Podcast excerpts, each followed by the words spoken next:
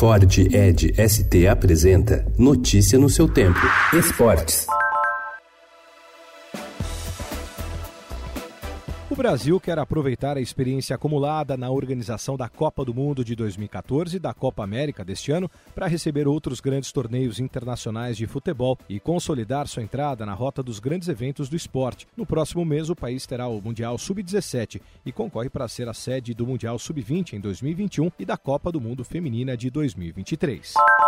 O Serasa informou em ofício anexado ao processo que cumpriu a determinação da Justiça Federal e incluiu a Arena Itaquera em seu cadastro de inadimplentes. A decisão atende a pedido da Caixa Econômica Federal, que executou o Corinthians judicialmente por não pagar seis meses de parcelas do financiamento do estádio. Na ação, que está na 24ª Vara Civil Federal de São Paulo, o banco alega que estão em aberto as parcelas de março, abril, maio, junho, julho e agosto desse ano. O banco cobra uma multa de mais de de 48 milhões de reais.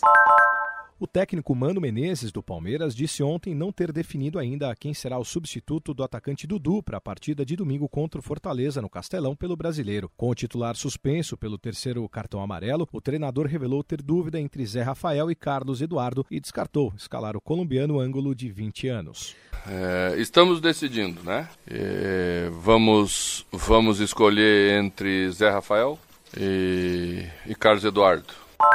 O atacante Alexandre Pato será desfalque para a partida contra o Botafogo amanhã às 11 horas da manhã no Engenhão, no Rio de Janeiro. O jogador sofreu um estiramento muscular na coxa direita durante treinamento de quarta-feira. Sem Pato, a tendência é que Everton permaneça no ataque do São Paulo para a partida contra o Botafogo. O volante Diego Pituca, que se recupera de uma entorse no tornozelo esquerdo, não treinou ontem no CT Rei Pelé e permanece como dúvida do Santos para o jogo em que o time estreará no segundo turno, sábado, às nove da noite, contra o Grêmio na Vila Belmiro. O meio-campista ficou fora de uma atividade no gramado pelo terceiro dia consecutivo, depois de ter se lesionado em um treinamento na última segunda-feira. Notícia no seu tempo. É um oferecimento de Ford Edge ST, o SUV que coloca performance na sua rotina até na hora de você se informar.